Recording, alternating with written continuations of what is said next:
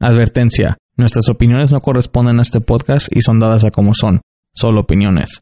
Si este podcast es escuchado por menores de edad, se recomienda que estén acompañados de un adulto.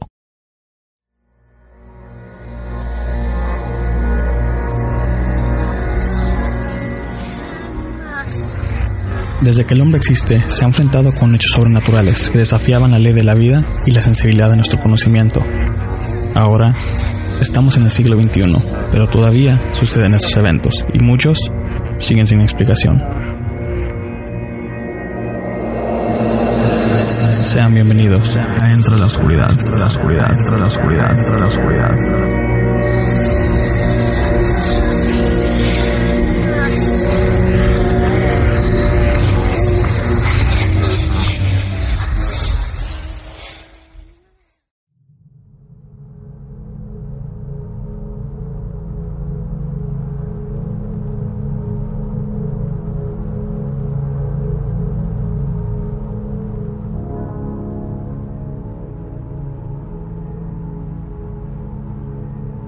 Bienvenidos a otro episodio de Entra la Oscuridad, donde nuestros grandes miedos se hacen realidad.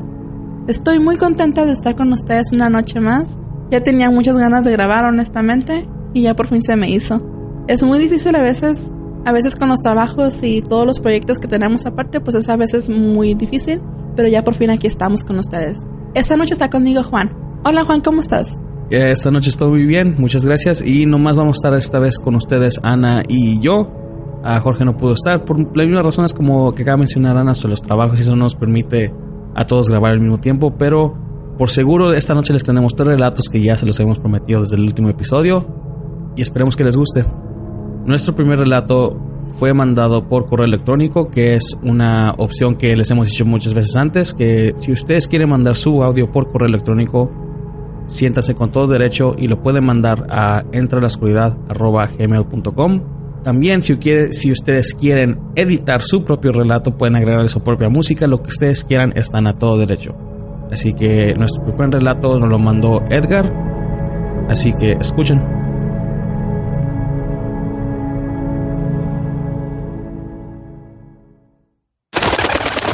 Síganos en nuestras redes sociales, facebook.com diagonal ELO podcast Instagram y Twitter bajo arroba ELO-podcast. Y también nos pueden agregar en Snapchat bajo ELO podcast.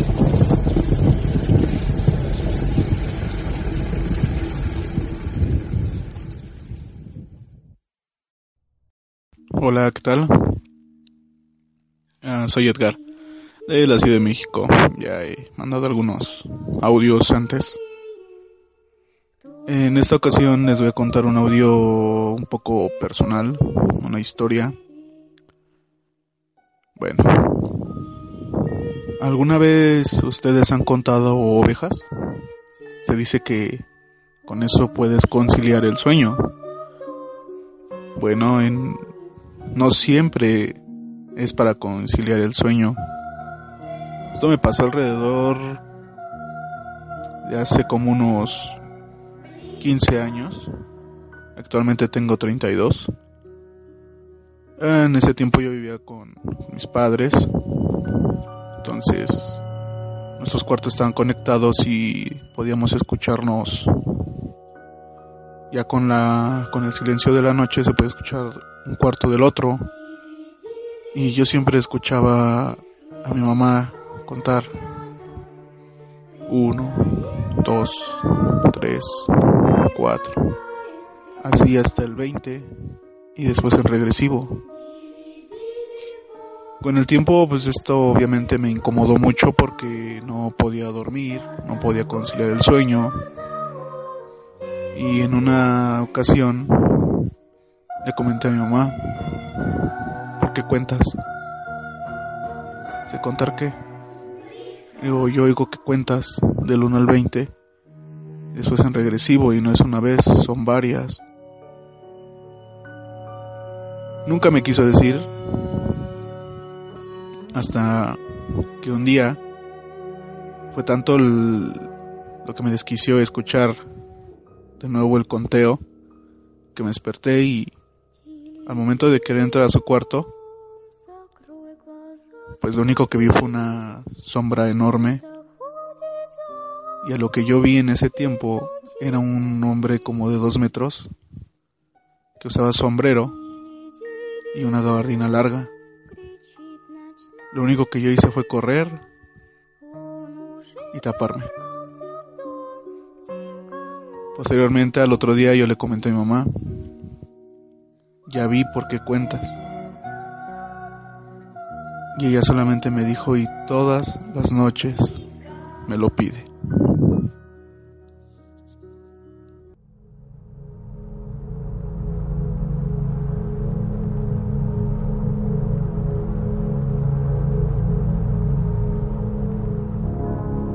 Y ahí lo tienen. Muchas gracias Edgar por tu tiempo. Y gracias por también tomarte la molestia de ponerle música de, para ambientar tu historia. Y también para recordarles nada más que si ustedes tal vez se sienten un poco tímidos o no tienen la confianza de llamar o a muchos se encuentran en otros países o en nuestras o en otras zonas de un, con un horario diferente al de nosotros. A veces es difícil ponernos de acuerdo, pero esa siempre es una opción. Cada que ustedes gusten pueden mandarnos un relato, lo pueden grabar en su celular o por un micrófono como ustedes se les haga más fáciles. Nos mandan por correo y nosotros lo, lo compartimos aquí con toda la comunidad. Y Ana, ¿quién nos trae nuestro próximo relato? Y nuestro siguiente relato nos lo trae Juan Benz, que precisamente hace un episodio o dos episodios recomendamos sus canales, que son el de Archivos Buró y el de Encuentros Bizarros. Juan Benz nos llamó desde Argentina y nos comparte dos relatos espero y les guste.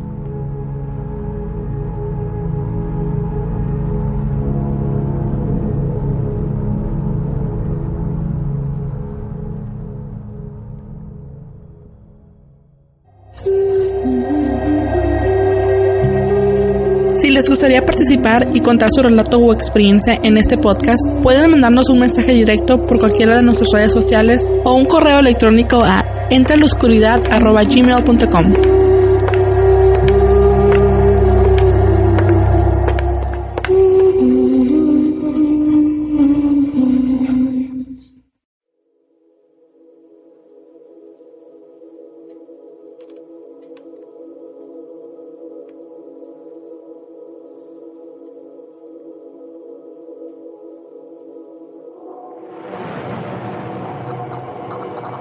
Y estamos de regreso en Entra la Oscuridad. Esta noche tenemos a un gran amigo de nuestro equipo de Entra la Oscuridad que se llama Juan. Nos habla desde Argentina. Juan, la audiencia es tuya y adelante. Hola Juan, ¿qué tal? Encantado de estar acá con ustedes y bueno, compartir esta historia que voy a contar. Que no ha sido un relato personal propio, sino más bien vinculado a un familiar directo. Y la historia, bueno, sería esta. Este, yo tengo un tío, eh, está, está, casado con una la tía, una tía eh, hermana de mi mamá, esta, este, este, matrimonio este, vivían en, en, una ciudad que se llama Urlingan de acá de la Argentina. Este, bueno, el relato es el siguiente. Esto pasó en el año 69 en la Argentina. Y mis tíos, que ya estaban casados, vivían en la casa eh, de, los padres de mi tío.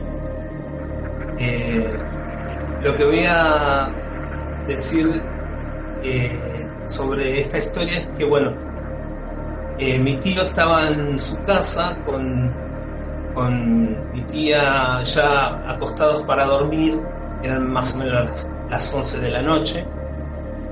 Y bueno, mi tío trabajaba eh, en una fábrica metalúrgica que traía a las 5 de la mañana, entonces se acostaron temprano. Eh, eh, en un momento cuando ya estaban conciliando el sueño, sintieron que golpearon la puerta de la casa estaban los dos este, ya a punto de dormir y bueno, mi tía asustada le, avisó a mi tío que escuchó el ruido que habían golpeado la puerta. Entonces mi tío se levanta y abre la puerta para saber quién era que estaba golpeando. Y bueno, no ve a nadie fuera de la casa. vuelve a acostarse con mi tía, en ese momento, a unos pocos minutos, siente de nuevo que golpean la puerta. Ya mi tío, un poquito más como enojado y, y pidiendo saber quién era, desde adentro de la casa pregunta, ¿no? Obviamente que quién era el que estaba golpeando la puerta, porque mi tía ya, ya estaba un poco asustada. Mi tía le había pedido que no, no saliera porque nadie le contestaba y ya era tarde, eran tipo once y media de la noche. Entonces, este, mi tío, como no, no contestaba a nadie, eh, abre de nuevo la puerta y mira para, para afuera y otra vez, bueno, sigo entonces con mi tío está por abrir la puerta y observa que afuera no, no había nadie. o sea, ya había preguntado quién era, entonces en ese momento abre la puerta para observar si había alguien fuera de la casa. Entonces mira alrededor, no ve a nadie. Cuando está por entrar y arrimar la puerta para ya cerrarla, observa que en el, en el centro del patio de la casa había una sombra oscura apoyada eh, sobre el piso. Esta sombra más o menos tenía una altura de un metro y medio, eh, como que se veía que estaba como agachada, ¿no? Entonces, este, mi tío se queda observando y, y, en ese momento mi tía le pregunta qué era lo que estaba mirando. Entonces mi tío le dice a, que no, que no venga, no se acercara a la puerta, que se quedara ahí en, la habitación, o sea, cerca de, de, la pieza. Mi tía obviamente no le hizo ningún caso y se acercó. En ese momento cuando se acercó mi tía, esta sombra empieza como a pararse.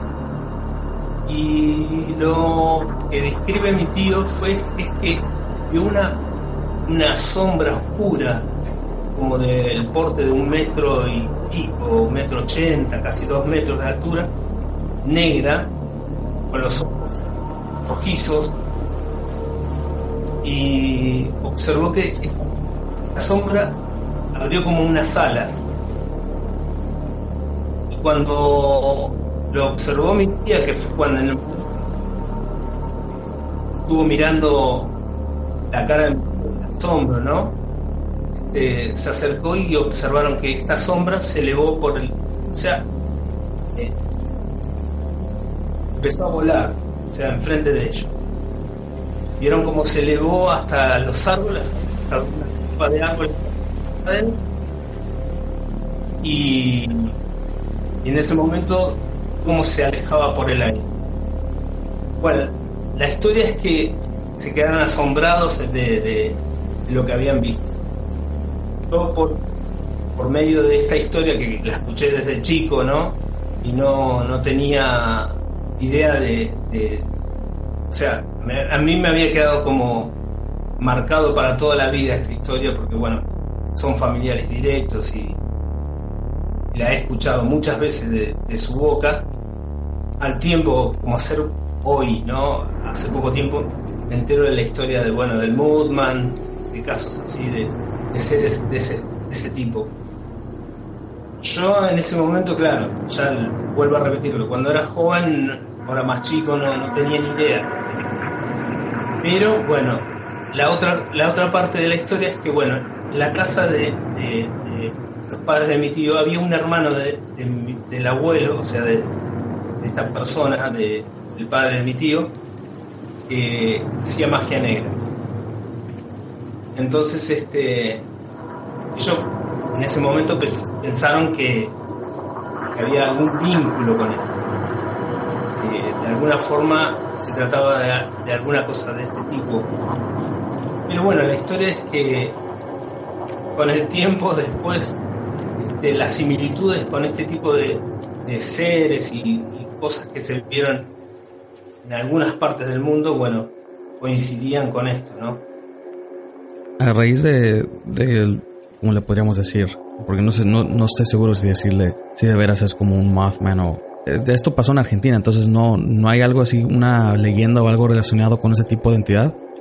Sí, sí, esto sucedió en, la, en, Argentina, en Buenos Aires, en la localidad de Urlingan, que es una, ciudad este, dentro de lo que es la provincia de Buenos Aires. Esto pasó en el año 1969. Eh, casualmente hacía poco se había hecho el viaje a la luna y, había como, un halo de misterio en todo, eh, porque había, eh, la gente hablaba mucho sobre el, sobre el tema del espacio y todo lo demás, estaba como en boga todo este tema del misterio del viaje a la luna.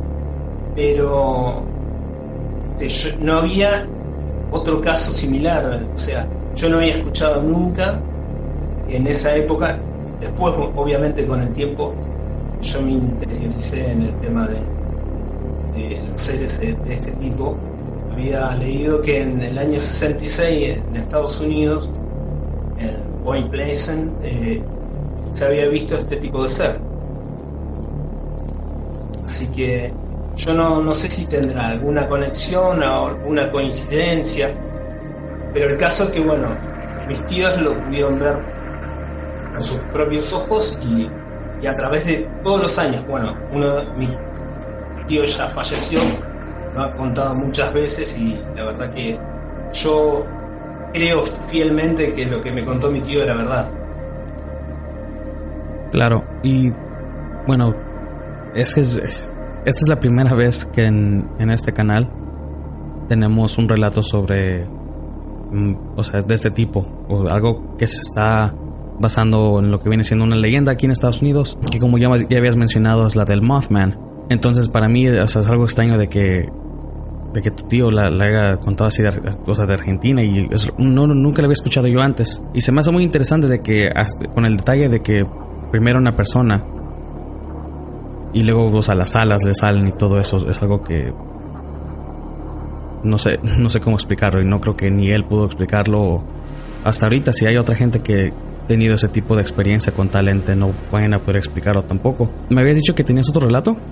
Sí, bueno, casualmente también en esta zona de Burlingame, yo, bueno,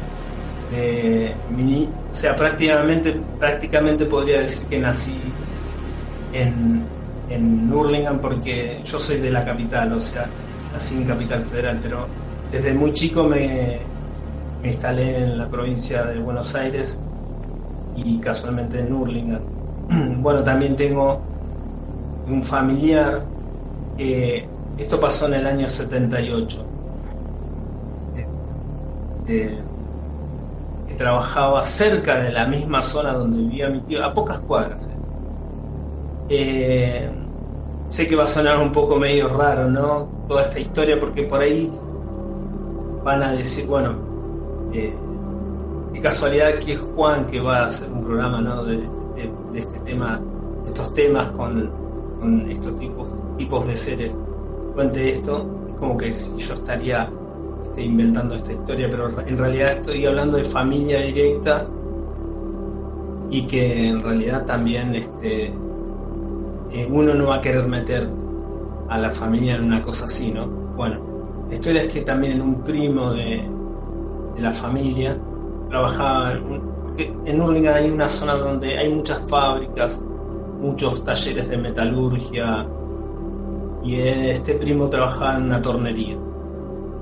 Esta persona este, estaba haciendo horas extras, porque él trabajaba de 8 de la mañana hasta las 6 de la tarde y bueno, el jefe de él le había pedido si podía quedarse un par de horas más para hacer unas horas más para adelantar un poco más de trabajo y le dijo si se podía quedar hasta las 10 de la noche.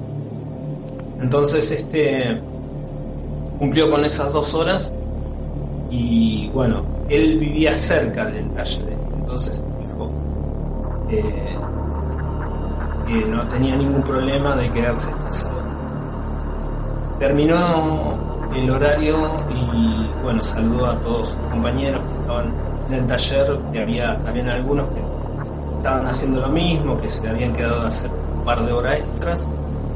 Bueno, al salir la, del taller que quedaba justo enfrente de una avenida, eh, a pocas cuadras de la casa, él tenía que cruzar esa avenida para poder volver a la casa. Hace media cuadra, casi llegando a la esquina, observa una persona parada en la esquina y le llama poderosamente la atención eh, la forma como, estaba vestida. Y él lo describe de esta forma, ¿no? Era una persona eh, muy rara vestida para, para, la, para, la, época y por las, las, costumbres de la vestimenta de nuestro país. Esta persona estaba vestido con un traje eh, de color plateado, o sea, como si fuera de, de aluminio, con un sombrero del mismo color, con una camisa con corbata y la persona era muy pálida, muy blanca, con ojos muy negros.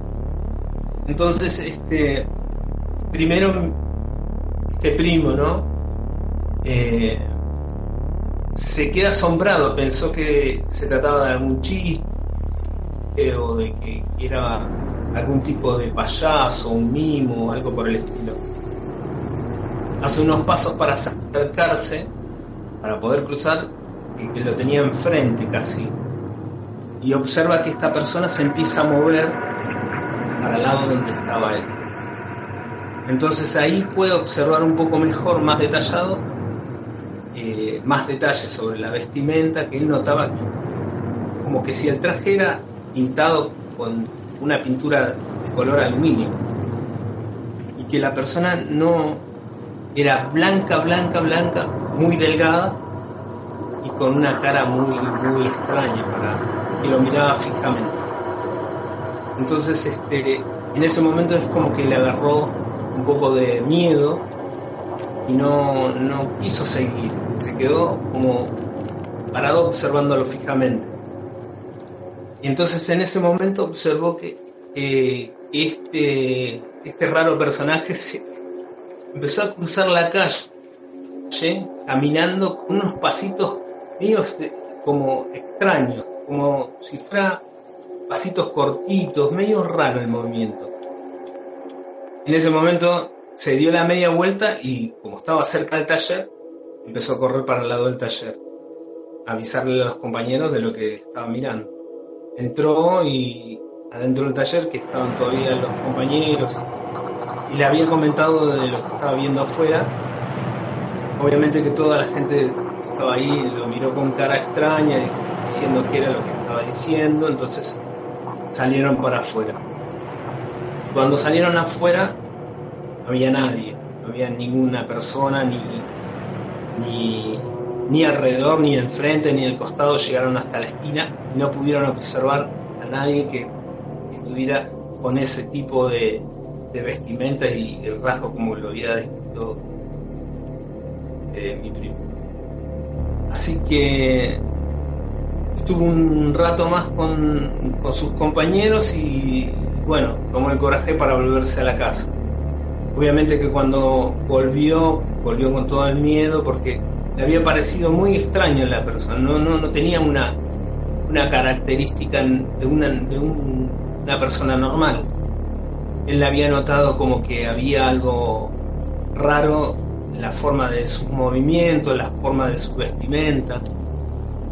Eh, cuando vuelve, eh, que quedaba, ya digo, a seis cuadras del taller, la casa, observa que detrás de él estaba esta persona en el medio de la calle, como siguiéndolo. Y entonces este no dudó en salir corriendo y llegar hasta la casa y, meterse obviamente corriendo. Eh, pudo observar por, por, por, la, por la puerta de, la casa, o sea, de la ventana de dentro de la casa, que esta persona sí estaba parada afuera.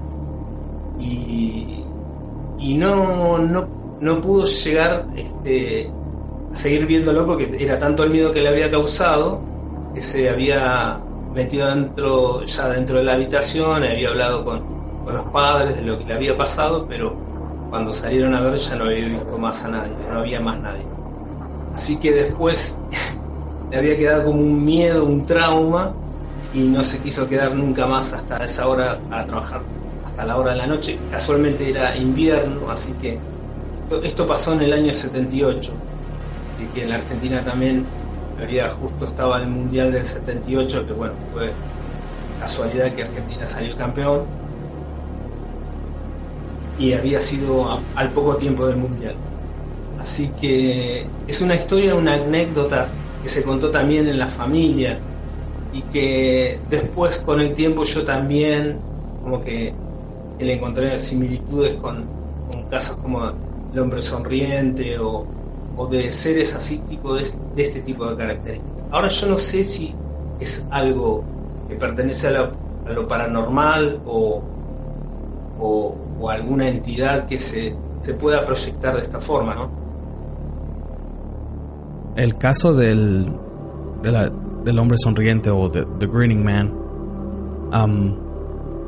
no nada más aquí en Estados Unidos, se lo han reportado en muchos lados y es alrededor del mundo. Creo que el Grinning Man he, visto muchos casos que, bueno, no voy a decir que son muchos en comparación como, por ejemplo, la mujer de blanco, que, es en todo el mundo. Pero el Grinning Man supuestamente siempre tiene un propósito a quien está siguiendo. No sé si eh, es, la única vez que tu primo este, vio a este ente. Sí, sí, fue la única vez que lo pudo observar y, por lo que él contó ya este, lo había traumado bastante, inclusive este, no quería estar hasta tarde en el trabajo, no salía a la calle, le duró un, tiempo bastante prolongado este susto y hasta que obviamente después, bueno, lo fue superando, pero eh, sí este, le causó un fuerte impacto en lo emocional, porque ya él inclusive, este, como te digo, no quería salir a la noche, porque lo, había visto de, algún, de una forma muy diferente de a todo lo que se había visto en, aquellos tiempos, ¿no? porque no, no había, eh, había, había comparación con nada que se, se había asemejado en ese tiempo acá en la Argentina. Claro, es algo muy raro ya que, como lo describió la, la, la persona, en muchos casos donde han reportado a esta gente, lo describen con ojos amarillos, o sea, un, el color de piel así como con un color enfermizo. Unos lo han reportado que se, que, se pone a bailar, creo, cuando le quedas mirando. Ah, es algo muy raro, no, no, no tendré explicación sobre lo que le pasó a tu primo.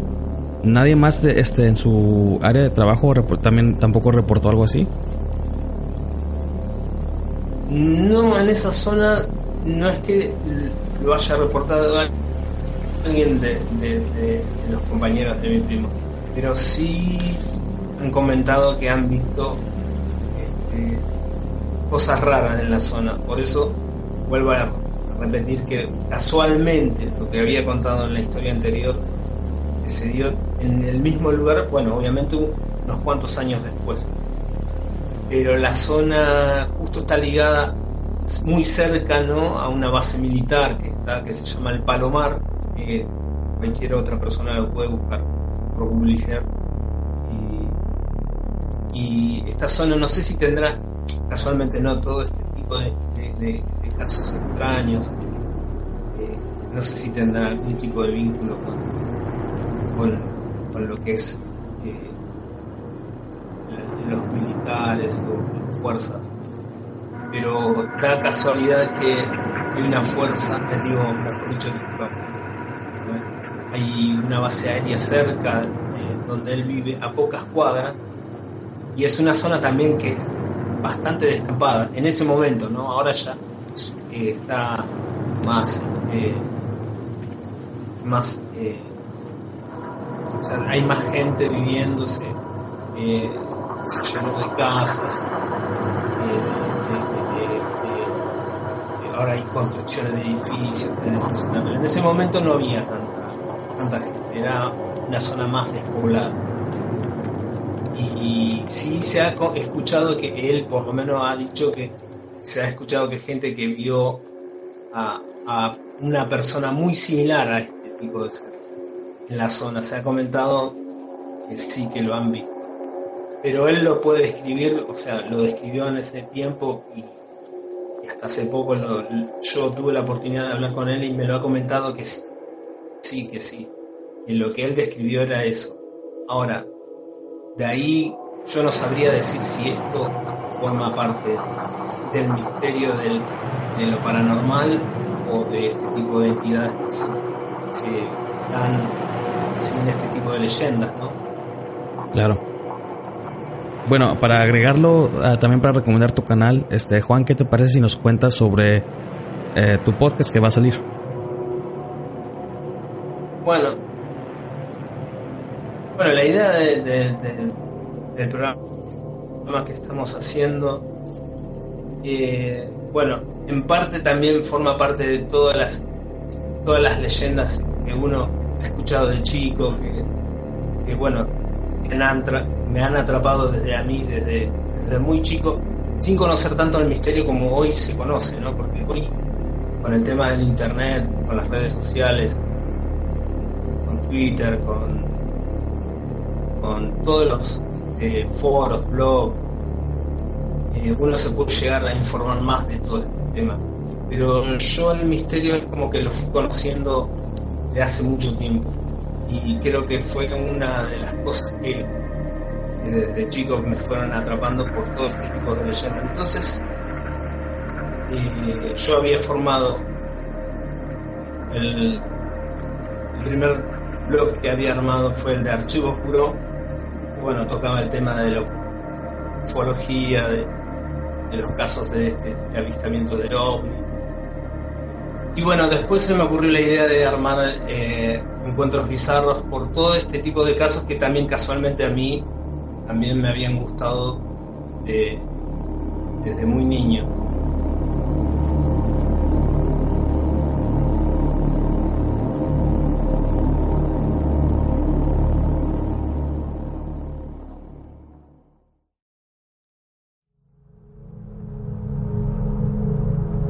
Creo que llevaba tiempo que no nos tocaba ese tipo de relatos donde se trata de, entes que, que, no es lo común. O sea, la mayoría de la gente que se ha comunicado con nosotros uh, siempre tienen relatos o experiencias sobre fantasmas o brujas, que también ha sido algo muy común en este canal. Pero Juan nos trajo en sus dos relatos dos posiblemente entes que son muy populares en la comunidad de las leyendas urbanas, que viene siendo el Mothman, que es un ente muy famoso aquí en Estados Unidos, y por supuesto The Granny Man o el hombre sonriente, que se ha reportado en muchos lados alrededor del mundo. Así es como el hombre sonriente que mencionó en su segundo relato. Yo sabía que nada más era como un creepypasta o algo así, porque nunca jamás había escuchado que sí había pasado o que sí existía. Nunca había conocido a una persona que haya experimentado algo similar como mencioné, yo siempre pensé que era una leyenda urbana, un creepypasta.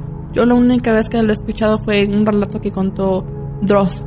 Y yo pensé que nada más era algo, una historia de ficción, pero al parecer no. Y ahora que lo cuenta él, que algo que sí sucedió, que le sucedió a su primo, ahora sí me va a dar más miedo a mí salir en la noche. Sí, es algo que estoy de acuerdo porque muchas de esas historias ah, creo que el mundo creepypasta abusa de ellas y llega a un punto donde la comparten tanto a que uno ya no sabe si son de verdad o no, si alguien las inventó o algo. Antes de que Juan contó su relato, yo, anda, yo estaba hablando con él y le hice la pregunta de que qué pensaba él sobre el Slenderman. La razón por la que le pregunté eso es porque hace más o menos 6 años, 7 años, cuando mi abuelo seguía con vida, el típico abuelo que sienta a los nietos alrededor para contarles una historia, nos, empezó a contar una historia sobre algo que le pasó a su papá de él, que era mi, que viene siendo mi bisabuelo. Y eran tiempos desde cuando los baños no existían todavía, o sea, iban afuera, cavaban su pozo para hacer del baño y todo eso. Y empezó a contar de que un ente se le apareció a él y a ese ente en, en Puebla le dicen el espantajo. Cuando lo empezó a describir, no les miento, pero estaba describiendo exactamente a lo que viene siendo Slenderman. Y yo les estoy hablando de mi abuelo que desde que yo estuve con él hasta antes de que falleciera, nunca fue una persona de tecnología.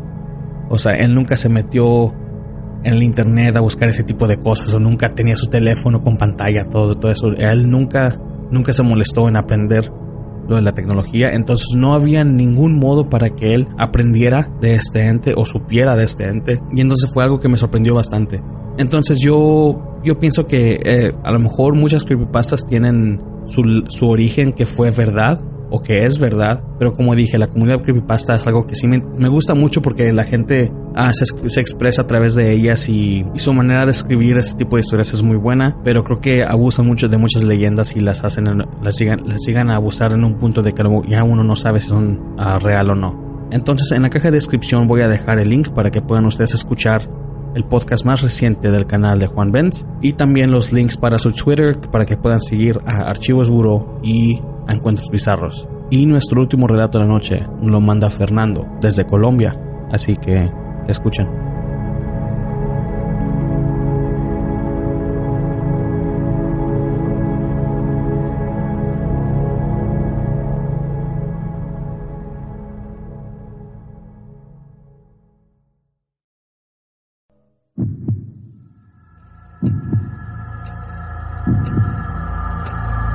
Si les gustaría patrocinarnos, pueden aportar a este proyecto en nuestra página de patreon.com diagonal ELO podcast.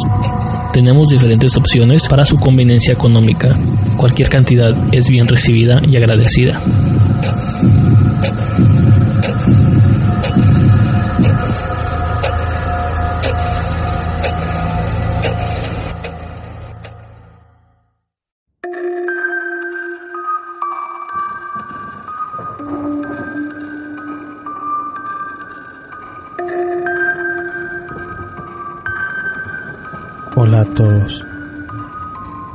Historia comienza un viernes, hace dos semanas atrás.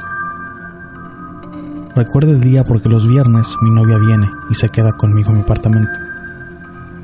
Vivo solo, cerca del área administrativa en Bogotá, Colombia. Ese día estuvimos viendo una película y como habíamos estado haciendo vueltas, mi novia quedó dormida automáticamente luego de eso. Yo por mi parte como estuve fuera de la oficina durante ese día, cosas que me puede permitir por trabajar en programación y tener mi propia empresa, quise adelantar trabajo esa noche. Me dirigí al escritorio de mi habitación, queda a unos 4 metros de la cama, y encendí la computadora. Mientras trabajo, tengo la costumbre de ponerme los audífonos torcidos con música, para escuchar de un lado y dejar una oreja descubierta algo que siempre he hecho. Tipo 2 de la mañana estaba terminando de archivar una información de un proyecto y escuché detrás de mí como si fuera la voz de mi novia cansada. Amor, ven. Yo estando concentrado, creyendo que se había levantado y se había puesto detrás de mí, le dije, ¿qué pasó mi vida? ¿Te desperté? Ahorita voy a dormir. Mientras cerraba los programas y guardaba Sentí que me agarraron la pierna. De por sí, bastante fuerte. Sentí cada uno de cinco dedos de una manera tan rápida, inmediatamente volteé a mirar y solo vi a mi novia, dormida, al rincón de la cama. Una distancia tan lejana, tan dormida y sin ningún movimiento que inmediatamente supe que no podía ser ella. Apagué rápidamente el equipo y mientras lo hacía pensaba en la voz de ella mientras me habló. Pensaba en la imposibilidad de que ella también se hubiera levantado sin hacer ningún ruido o ubicarse detrás mío. Esa noche la abracé muy fuerte. A la mañana siguiente solo fui capaz de contarle que me asusté con un ruido en la noche. Debido a que quise tocar el tema, pero al final me arrepentí. Dos noches más pasaron, sin ninguna novedad. Pero el día de la tercera noche, más o menos como a las 11, sentí que alguien entró a mi cocina. La cocina queda pegada a la sala, pero detrás de mi habitación. Y revisé si de pronto había caído algo. Solo encontré encendida, pero pudo haber sido yo en un descuido. Cuando me dirigí nuevamente a mi cuarto, entre la luz del televisor reflejada sobre mi cama, Vi algo que no me percaté inmediatamente, sino a medida que me iba acercando. La cama estaba hundida en la mitad, como si alguien reposara sobre ella. Cuando ya estuve cerca nuevamente, en mi escritorio, unos pasos más adelante de la puerta, la cama se repuso. Ya nada al parecer hacía fuerza sobre ella. Con mucho miedo apagué el televisor. Me fui a la habitación secundaria y apagué la luz. Y me acosté inmediatamente. Oí algunos ruidos más de mi habitación, como si fueran libros cayéndose. Sin embargo, siguiendo mi instinto y lo que siempre he pensado de las películas de terror, tan tontos que van a ver, decidí ignorarlos y dormir lo más pronto posible. La noche siguiente no la pasé en mi casa. Tenía miedo de siquiera ir. Con una muda de ropa pasé tarde a donde una tía que vive sola por los lados del centro comercial, Titán, y le dije en tono de preocupación, está muy tarde, para que ella me dijera indiscretamente que pasara la noche allá, lo cual ocurrió y yo con gusto lo hice. Sin embargo, sabía que tenía que volver la noche siguiente. Cuando lo hice, un poco más calmado y ya llegando a la medianoche, apagué todo para irme a dormir. Cuando sentí que estaba conciliando el sueño, sentí nuevamente una mano en mi espalda, tan similar en tamaño de los mismos cinco dedos que tocaron mi pierna el viernes anterior. Volteé rápidamente y solo oí como si algo saliera de mi habitación, aún con la puerta cerrada.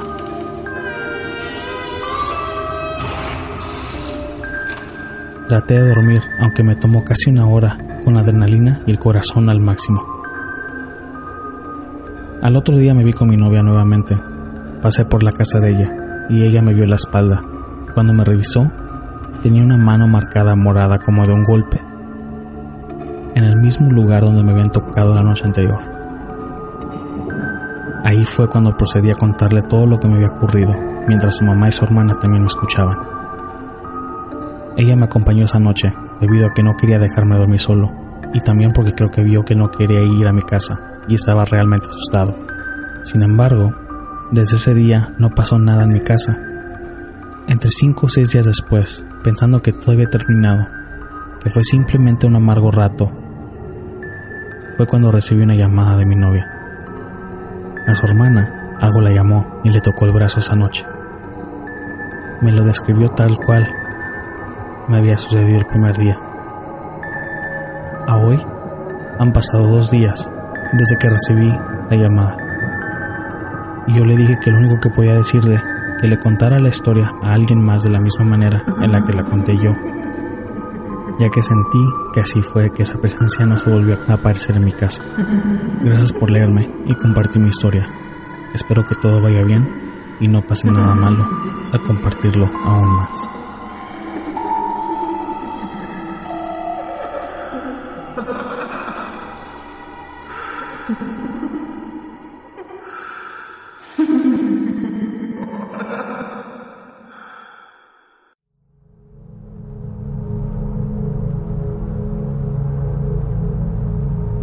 Debo confesar que cuando estaba leyendo esta historia, porque Juan me mandó, me mandó esa historia por mensaje para que estuviera al tanto de lo que se iba a narrar esta noche. La estaba leyendo y honestamente me, sí me dio miedo a mí, no sé por qué me puse en el lugar de él, de estar, porque me, también me ha tocado a mí trabajar ya sea en una tarea, en algún proyecto o editando algún video para el podcast también, que me quedo sola en la noche en la computadora y sí como que me dan como tengo la sensación de que alguien me está viendo desde atrás o, que escucho algún ruido extraño y me da la sensación de voltear para ver qué está pasando. Y tal vez eso me, me llevó a ese recuerdo y sé exactamente lo que se siente estar trabajando, concentrado con los audífonos puestos y que no sabes qué realmente está pasando atrás de ti. A mí me gustó mucho esa historia, de hecho, me parece ese tipo de historias de que si la escuchas tal vez te quedes con la idea de que, o como ya la escuché yo, tal vez me puede pasar a mí también. Y así tienes que pasarlo a alguien más para que te quite ese, ese tipo de maldición, tal vez, que se te contagie el fantasma o, algo así parecido. Y espero que no, a ustedes no les vaya a pasar nada. Espero que, que en las noches no, les, no, se les vaya a aparecer la, la mujer esta que,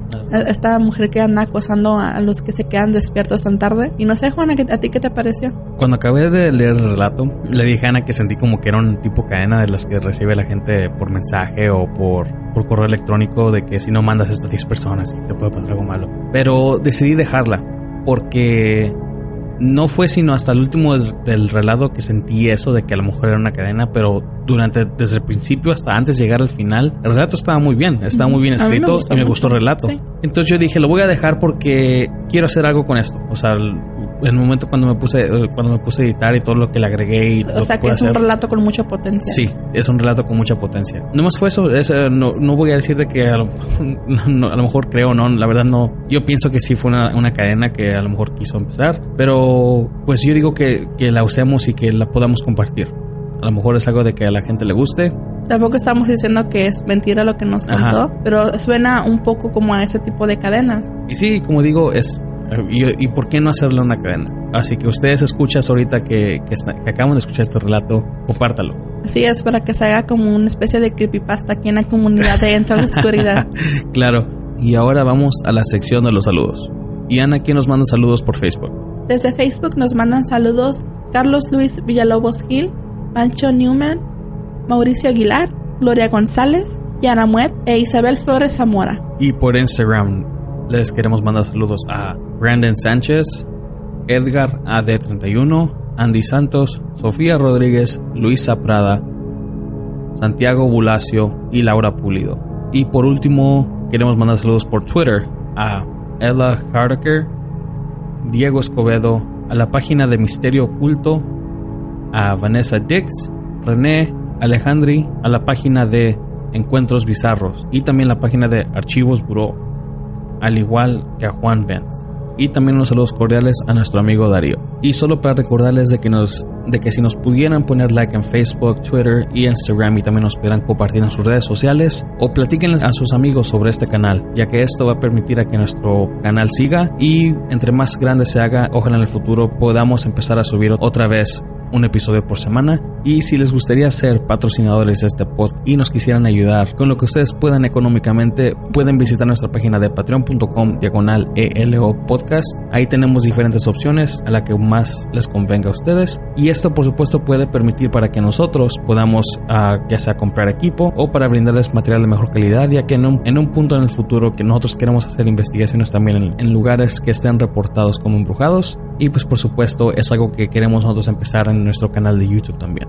Esta noche estuvo con ustedes Ana y su amigo Juan y que tengan muy buena noche.